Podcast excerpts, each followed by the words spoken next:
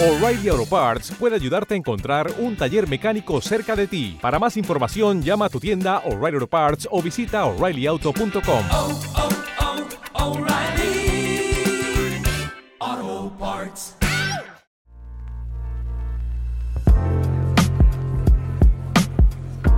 La ducha fría, el podcast.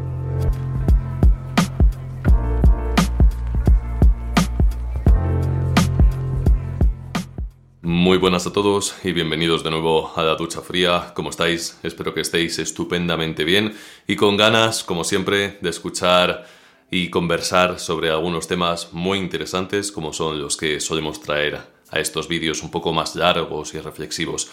Y hoy, concretamente, estoy bastante ilusionado porque vamos a estar hablando sobre un concepto relativamente nuevo que creo que puede suponer un antes y un después para la forma en la que concebimos el desarrollo personal y cómo lo extendemos y cómo lo, lo adaptamos a los tiempos que corren.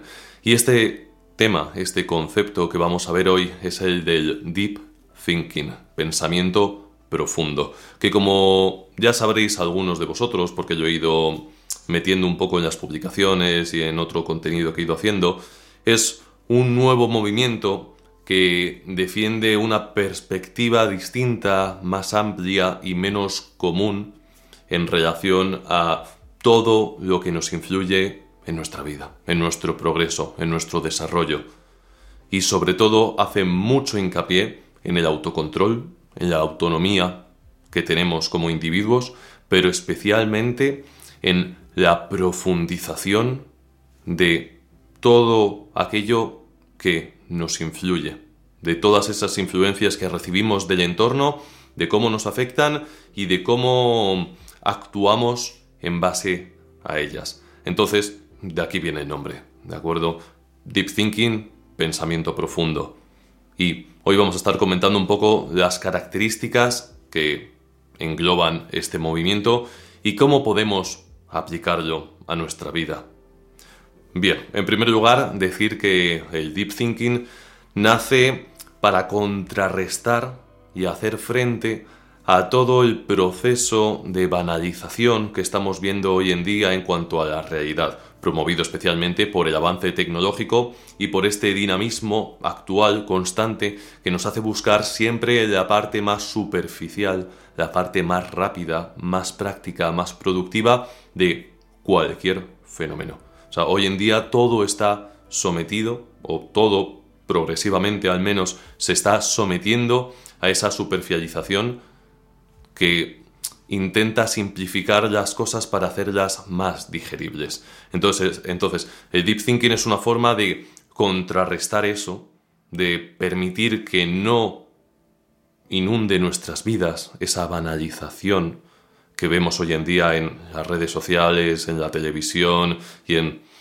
todo tipo de contenidos, incluso muchos lo estaréis viendo ya en las películas de Hollywood o, o los programas de radio y demás, se busca siempre lo fácil, lo sencillo, lo que genere un mínimo choque emocional para que la gente se sienta ligada a ese contenido. Ya no busca profundizar, ya no busca ir más allá. Le gustan las respuestas rápidas, le gustan los procesos veloces, los resultados instantáneos. Y esto es precisamente lo que, si queremos al menos desarrollarnos, crecer y expandir un poco nuestros horizontes mentales, deberíamos intentar evitar. El deep thinking va un paso más allá del desarrollo personal. ¿De acuerdo? El desarrollo personal como tal es un concepto que he utilizado y que voy a seguir utilizando, ya que me parece magnífico, ¿no? En su día era la autoayuda, que se ha quedado con unos tintes ahí bastante eh, manchados, por así, decirlo, ¿no? No nos gusta demasiado el concepto de la autoayuda. Evolucionó lentamente hacia el desarrollo personal, que es más holístico, menos de carácter ex- exclu- exclusivamente psicológico, ¿no? Como era la autoayuda, que lo percibimos más como mm, un proceso psicológico, no tanto como el deporte y este tipo de cosas, ¿no? Y ahora creo que es el momento de ir más allá y empezar a concebir el desarrollo personal como algo un poco más extenso.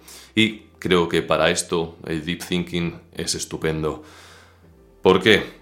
Especialmente porque estamos viendo que el desarrollo personal ya se está viendo sometido a este imperio de la velocidad, este imperio tecnológico de la productividad, de la hiperconectividad y de los resultados veloces, rápidos y de las fórmulas mágicas. Cada vez con más frecuencia veo como un montón de creadores empiezan a dejarse llevar por estas tendencias actuales y empiezan a modificar los procesos que requieren el desarrollo personal como tal para venderlos en un paquete más adaptado a esa velocidad que quiere la gente, sobre todo porque al final, como es normal, muchos creadores lo que buscan sobre todo son las visitas, son eh, pues, más números de likes, ¿no? Porque eso se traduce en un proyecto más exitoso según los nuevos estándares y mm, dejan de tratar de... Mm, siempre buscan ayudar, ¿no? Yo creo que en el fondo siempre buscan ayudar, pero dejan de centrarse esencialmente en esa ayuda y se dejan llevar por esos números porque en el fondo son los que sustentan su proyecto y les llevan el para casa y es completamente normal ¿no? y lógico que, esto suceda cuando además todo el mundo lo está demandando. A mí, a mí mismo me sucede que yo suelo hacer bastante hincapié en la incomodidad, en el sufrimiento, en los procesos largoplacistas, en la paciencia, en la constancia, en la disciplina, en este tipo de... Eh, la responsabilidad, por ejemplo, en toda esta clase de, de conceptos que no gustan, no, no, no resultan atractivos para la mayoría de las personas porque implican compromiso, implican que vamos a tener que esperar para ver y obtener aquello que queremos conseguir y en un mundo en el que todo lo podemos tener ya y además esto sigue avanzando, la gratificación instantánea cada vez domina más todo el panorama en cuanto a la oferta y servicios que hay en el mercado, pues todo este tipo de cosas que hablamos aquí y otros muchos creadores también obviamente siguen haciendo hincapié en ello, pues cada vez son menos atractivas. Entonces, desgraciadamente, el desarrollo personal también se está viendo afectada por esta tendencia de la velocidad. Así que hoy vamos a estar viendo este concepto de deep thinking. Yo me he subido al carro completamente. A mí me parece maravilloso, me parece una forma de volver a dar prestigio a toda esa parte profunda de la realidad a toda esa parte que nos puede ayudar, que muchas veces se mantiene oculta y que en el fondo nos va a otorgar los mejores resultados. Porque en un mundo en el que nadie tiene paciencia, en el que todo el mundo quiere las cosas ya, en el que la gente se rinde a las pocas semanas de empezar cualquier camino porque no ve resultados rápidos, aquel que pueda anteponerse a eso y tenga estas cualidades que hemos comentado, la conciencia, la constancia, la disciplina, el postergar la gratificación para obtenerla más adelante, quien pueda lograr eso se va a ver enormemente beneficiado.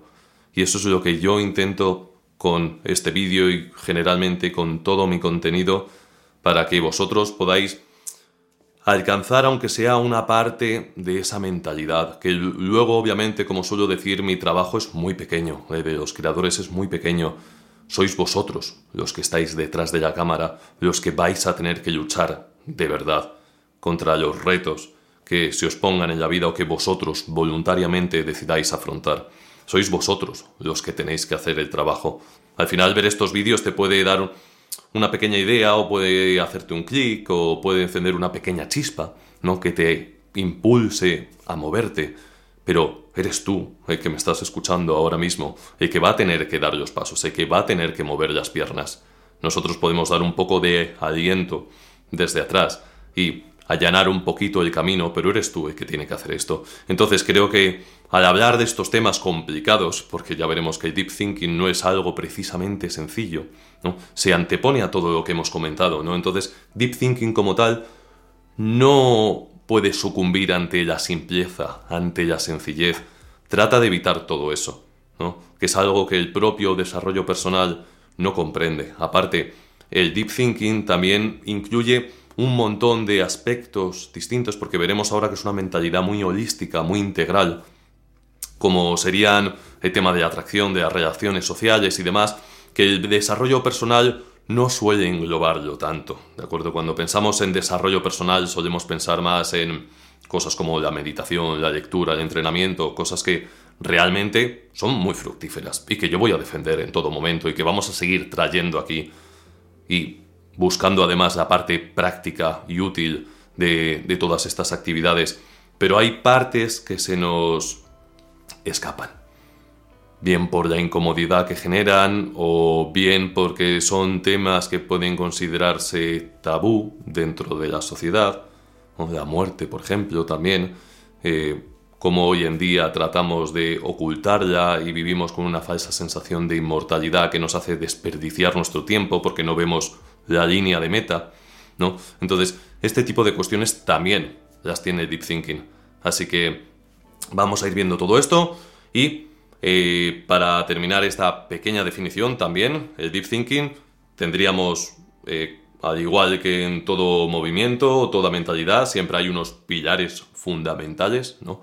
Y en este caso el Deep Thinking tendría tres. Que como suelen decir, una pata, una pata, una mesa de tres patas no cojea, así que aquí tendríamos nuestras tres patas de esta mesa, que en primer lugar sería la conciencia, es decir, la apertura mental, el no rechazar la información y el conocimiento que recibimos porque nos pueda desagradar en cierta medida, sino ser como una esponja absoluta. Y una vez valoremos si esa información, ese conocimiento nos puede beneficiar o no, ya desecharla, cortar el chorro de esa información, ¿no? como podrían ser, por ejemplo, las noticias, o eh, aceptarla porque vemos que en efecto, aunque sea complicada, aunque sea tediosa, aunque debamos de hacer un esfuerzo, nos puede beneficiar. La segunda pata de esta mesa, el segundo pilar, sería la maleabilidad. Es decir, el cambio constante, el fluir, el vernos a nosotros mismos como seres en continuo avance y en continuo cambio. Rechazar el status quo, rechazar la comodidad, insulsa y estable en la que muchas veces caemos. Y por último, tendríamos la incomodidad, especialmente para hacer frente a las exageradísimas comodidades a las que nos estamos adaptando en los tiempos que corren. Esto tiene mucho que ver con lo que hemos dicho de la velocidad de los procesos, el querer todo ya, el pensar que pagando podemos obtener esos cambios. No hay que afrontar la incomodidad, hay que afrontar el sufrimiento. Entonces estos eh, serían los tres pilares de este movimiento de Deep Thinking. La consciencia, la maleabilidad y la incomodidad. Por otro lado, el Deep Thinking concibe a la persona, al individuo, como un ser completamente responsable de sus circunstancias.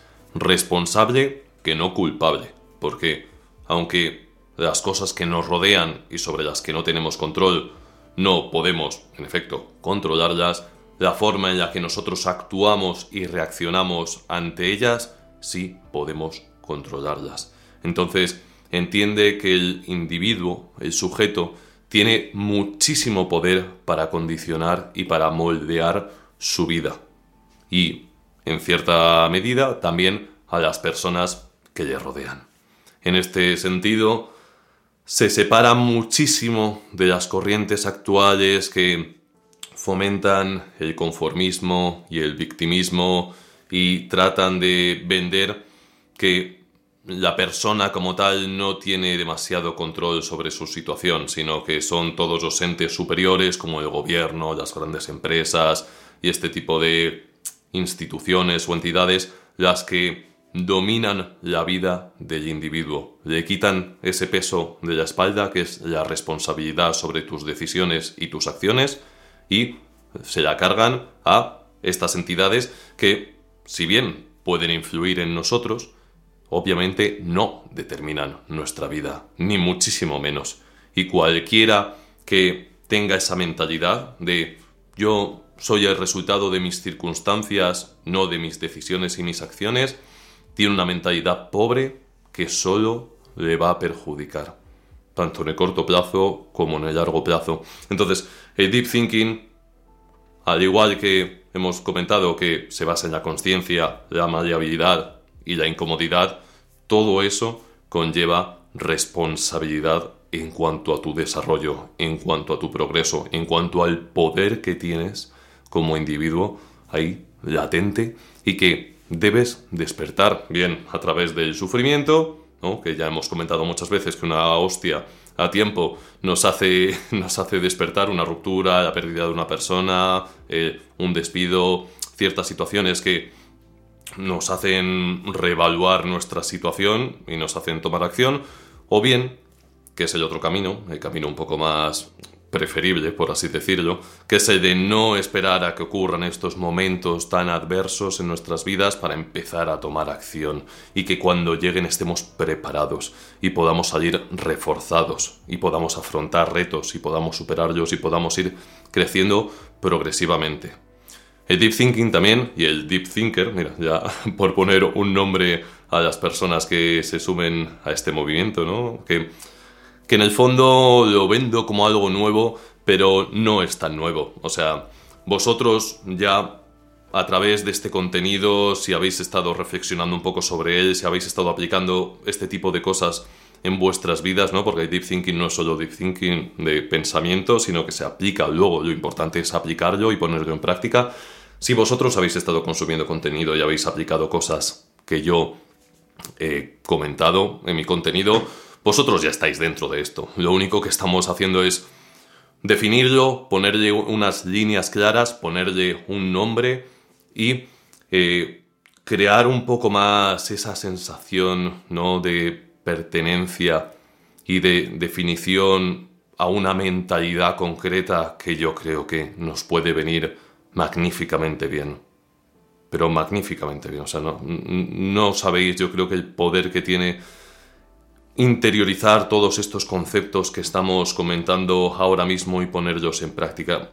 Y yo lo he visto, en el fondo, con toda la gente que me escribe, aquella a la que trato en consultas privadas y con muchas veces me acabo enterando de los cambios que realizan las personas en sus vidas, ¿no? Que, que, es algo que además me parece maravilloso de ver. O sea, yo creo que es una de las mejores cosas que tiene este proyecto, el poder contemplar porque la gente además me, escribe o me habla muy orgullosa de esos cambios y siento que en el fondo aquello que hago tiene sentido, pero porque esa persona que me escribe, que agradezco mucho siempre cuando me escribís este tipo de, de mensajes, ¿no?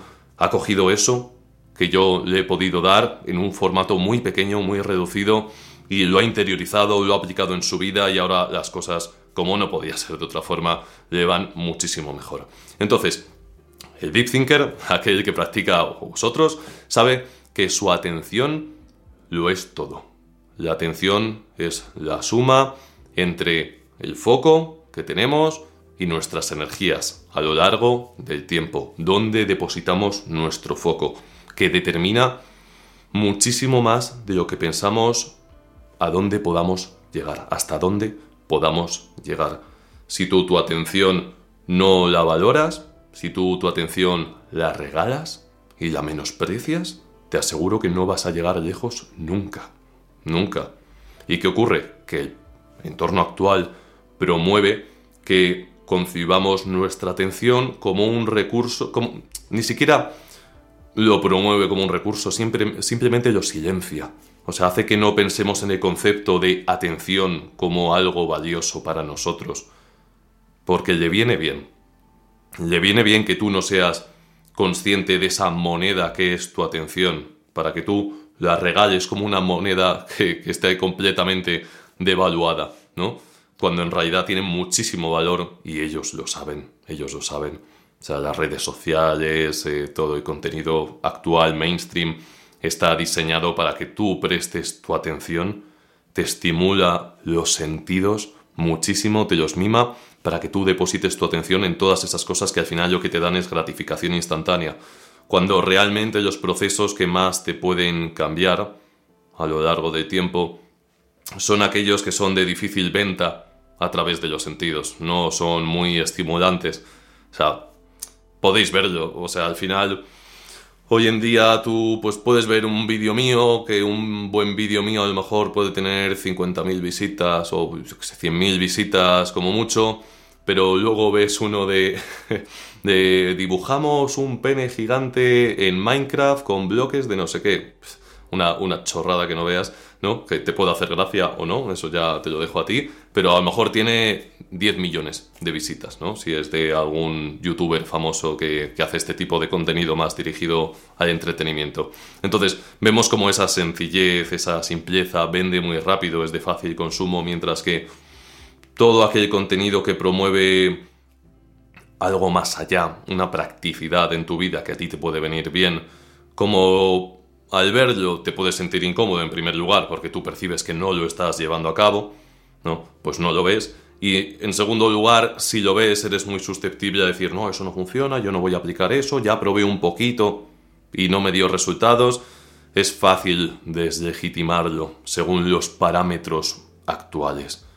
Entonces, nuestra atención podemos depositarla en todo tipo de cosas. En la atención, además, no hay categorías, por así decirlo.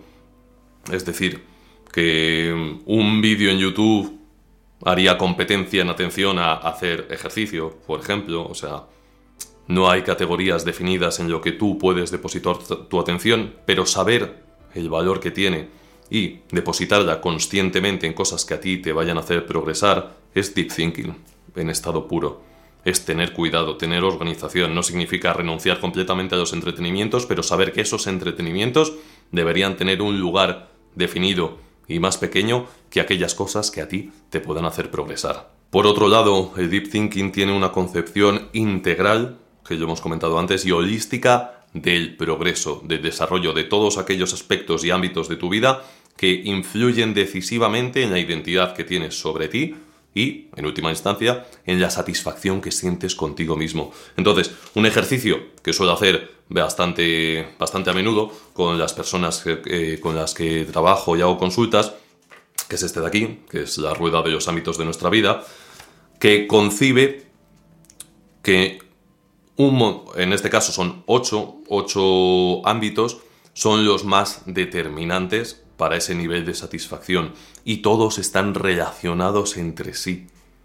Todos influyen de forma decisiva y si tú no cuidas alguno de ellos seguramente tu mente se centre demasiado en ese que no estás cuidando y te sientas desgraciado, ¿no? Puedes ver a personas que tienen muchísimo dinero pero que como son eh, muy reactivas y no tienen control mental y no meditan y no le dan importancia a la forma en la que utilizan su mente y sus pensamientos, pues les ves que son muy reactivos y están siempre cabreados, están enfadados y no tienen una buena vida a pesar de que sean millonarios.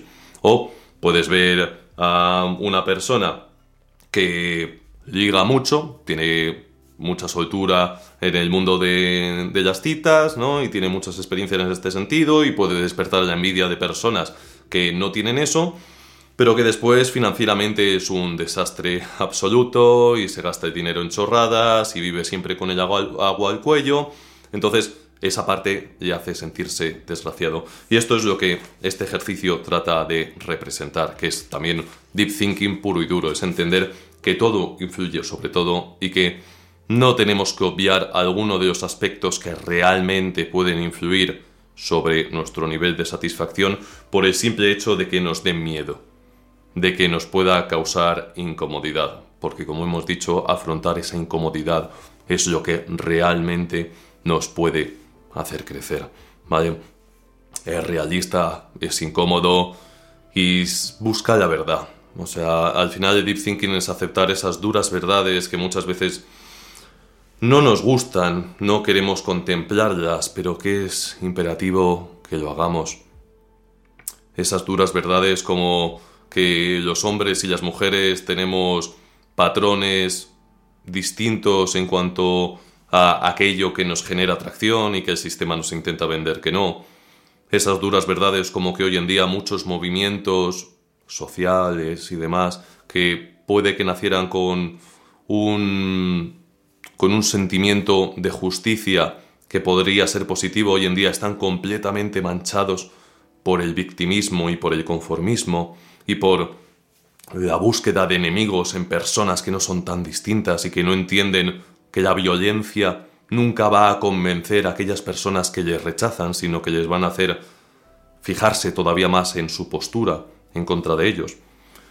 Duras verdades como que estamos gobernados por un circo de personajes que no buscan el bien para sus habitantes, ni para los habitantes del país que gobiernan o para sus ciudadanos, sino que están ahí chupando del bote y todo el día con reyertas y con eh, peleas, ¿no? Y tú lo ves en YouTube que es patético, que ves los nombres de los políticos y dicen tal político le destroza a su oponente en el Congreso. Y dices, yo estoy pagando a estas personas para que solucionen y organicen este país. Y al final es, es, este amarillismo, ¿no? Que estimula los sentidos y convierte la política en algo gracioso y sencillo, lo que realmente nos llama. O sea, es que es triste, ¿no? Pero son duras verdades que tenemos que aceptar. Entonces en esto se basa Deep Thinking. Y por recuperar también lo de antes no olvidarnos, a pesar de que todo esto que he comentado suene un poco pesimista, recordar que esas cosas nos influyen pero no nos determinan. Entonces podemos tomar cierto control para que esos eventos no condicionen completamente nuestra vida que es más fácil luego de lo que pensamos, que no condiciona nuestra vida. Eh, todo se, se basa en salir de esa espiral que te hace concebirte a ti mismo como una persona que está sometida a esos políticos, por ejemplo, o esos movimientos, cuando en realidad no es así. Y por recordar un poco la frase esta que dice los tiempos difíciles crean personas fuertes, las personas fuertes crean tiempos de paz, los tiempos de paz crean personas débiles y las personas débiles crean tiempos difíciles. Pues ahora mismo nos encontraríamos en los tiempos de paz que están creando personas débiles.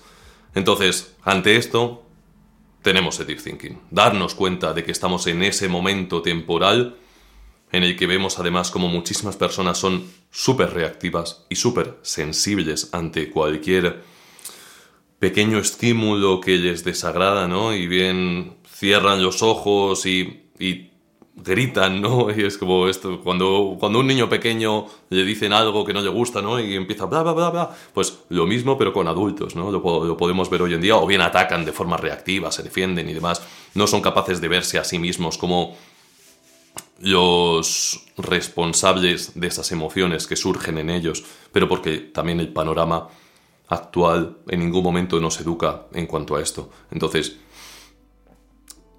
aunque suene triste, es normal que esto suceda y es normal que esto suceda en adultos, en personas mayores, que ya vemos, yo cada vez me doy cuenta eh, más y tengo 29 años que la edad no significa nada, la edad no significa conciencia.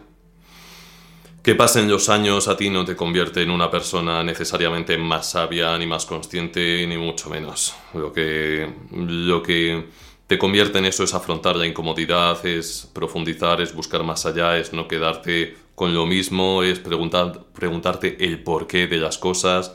¿no? Al final el deep thinking también se basa mucho en esto que muchas veces lo vemos hoy en día, que las personas dicen, no entiendo cómo sucede esto, no entiendo por qué esta persona es así, no me cabe en la cabeza que este evento o cualquier cosa, no, este suceso, suceso tenga cabida aquí. Pues el deep thinking lo que trataría es de dar una explicación concreta a eso. Cuando tú no entiendas algo y digas, no lo comprendo, no entiendo cómo sucede esto, me causa confusión. Cuando tenemos confusión es porque tenemos una niebla mental que nos impide ver el origen de algo, nos impide unir los puntos, nosotros vemos el resultado y nos impide unir los puntos para encontrar el origen. Pues bien, el deep thinking lo que dice es, si tú no entiendes algo, esfuérzate por entenderlo. Porque eh, el entendimiento, la comprensión de unas consecuencias es un requisito necesario para poder mejorar en ese sentido, en ese aspecto que a ti te causa confusión. Si tú estás en baja forma, tienes que entender un poco cómo funciona tu cuerpo, al menos un poco. Entender eh, los valores nutricionales o, bueno, la alimentación que deberías llevar para que mejore, entender el cardio, entender eh, los distintos tipos de entrenamientos que puedes hacer, un poco, tener cierta comprensión, porque si no entiendes, si no adquieres ese conocimiento, va a ser muy difícil que progreses en ese sentido. En el tema de las relaciones, por ejemplo, que es uno de los que más confusión generan en las personas, lo mismo, es de los más complicados, también os diré. Pero entender cómo funciona la atracción, que es muy distinto, pero que muy distinto a lo que nos han vendido tanto en nuestra educación como en las películas y las canciones actuales, no tiene nada que ver. Cuando empiezas a entender cómo funcionan las relaciones, qué es lo que genera atracción en las mujeres, qué es lo que genera atracción en los hombres, ¿vale? Y sabes cómo aplicarlo a tu vida, de repente toda esa niebla que ha caracterizado nuestra juventud va desapareciendo y podemos empezar a tener cierto control en ese aspecto y mejorar nuestras vidas en ese sentido. Y lo mismo ocurre con todos los demás aspectos de nuestras vidas que puedan estar rodeados por esa confusión. Entonces, cuando el panorama promueve el conformismo, promueve ese status quo, esa estabilidad, muchas veces hoy en día relacionada con la mediocridad, con el castigar a quien desea destacar, que eso es otra cosa que sucede muchísimo. Al final, cuando todo el mundo acepta ese conformismo y ese victimismo, quien no lo aplica, quien no se queja, quien no lloriquea, quien asume responsabilidad, ejerce de reflejo y de espejo ante todas esas personas que abrazan la mediocridad y obviamente no les gusta, pero tenemos que estar preparados para ello. Tenemos que estar listos para que, si nosotros somos responsables, si nosotros somos inconformistas, si nosotros buscamos esa profundidad en la vida y queremos ir más allá, tenemos que estar listos para que las personas no lo entiendan, porque no lo van a entender. Te van a decir cosas como deja de darle tantas vueltas y la vida es mucho más sencilla. No te preocupes, o tú vente con nosotros, tú sal, diviértete, olvídate un poco de todo eso, no te rayes tanto.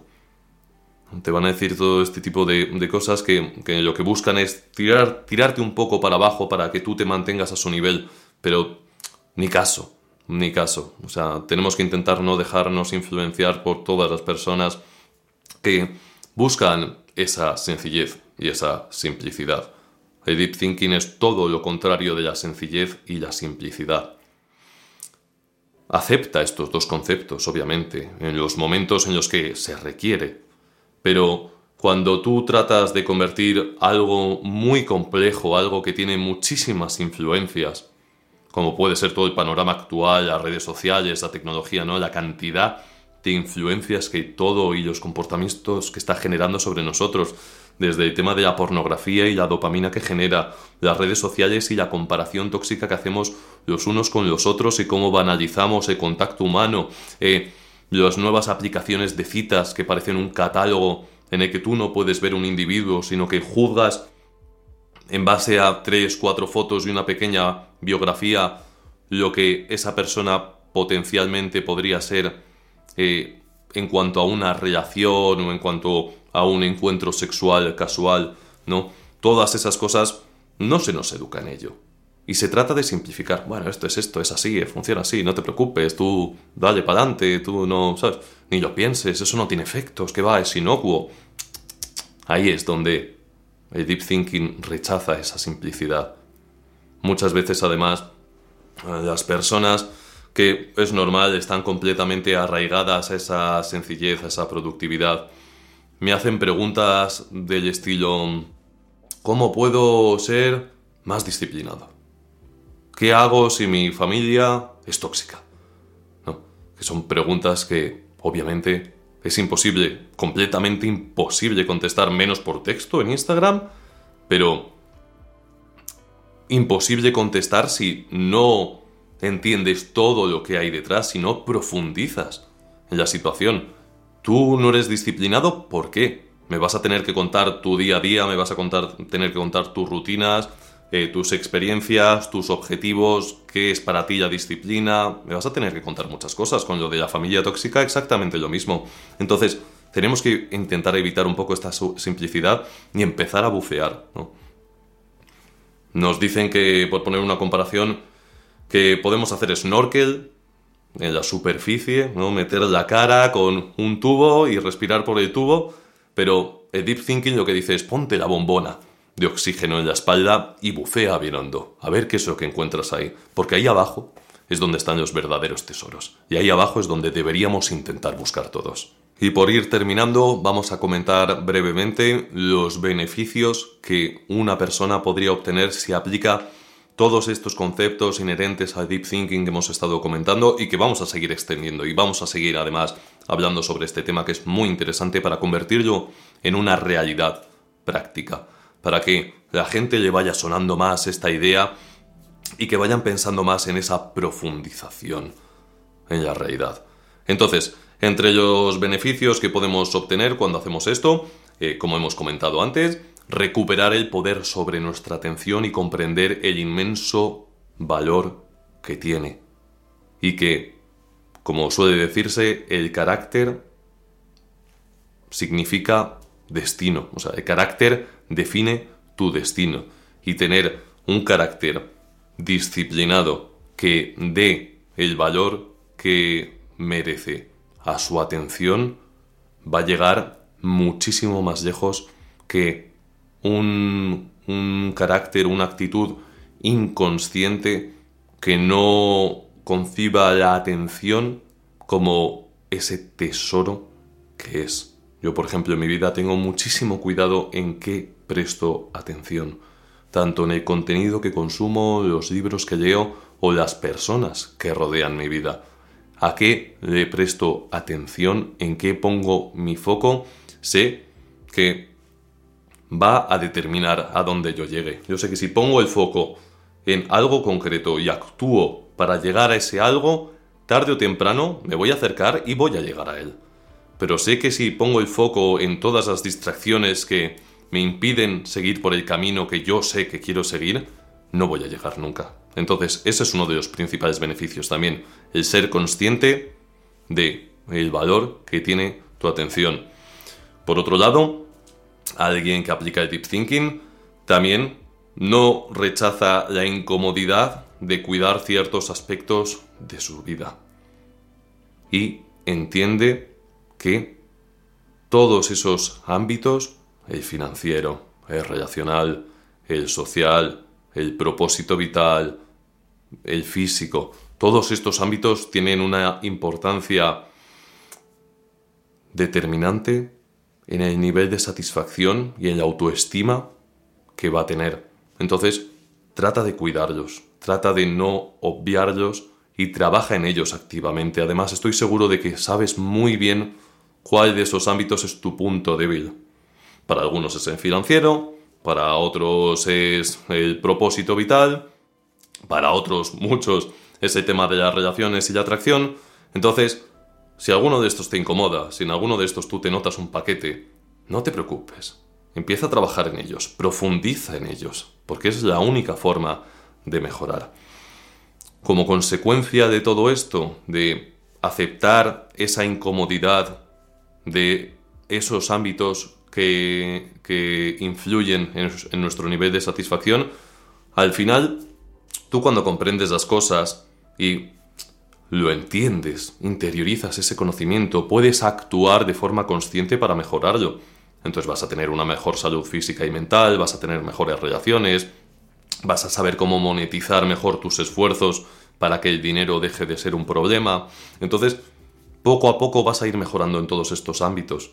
Pero si tú no eres consciente de cómo funcionan todas esas cosas, va a ser imposible que los mejores, a no ser que tengas un golpe de suerte.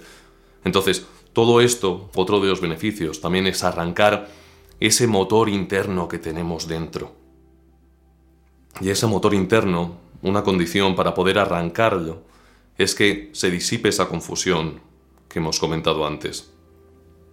Y una vez está encendido, una vez te estás moviendo conscientemente porque sabes cómo hacerlo hacia aquello que deseas, hacia tus objetivos, mantener la inercia de ese motor va a ser muchísimo más fácil.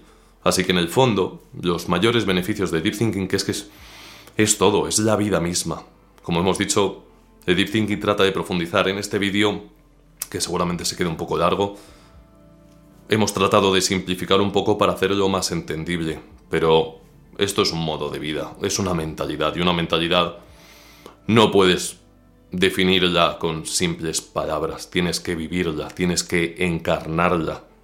Al final, a través de la experiencia, como dice la frase esta, ¿no?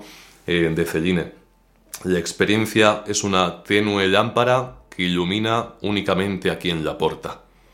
Entonces, eres tú el que con sus experiencias y con sus vivencias va a poder seguir el camino porque va a poder verlo con la luz de esa, de esa lámpara.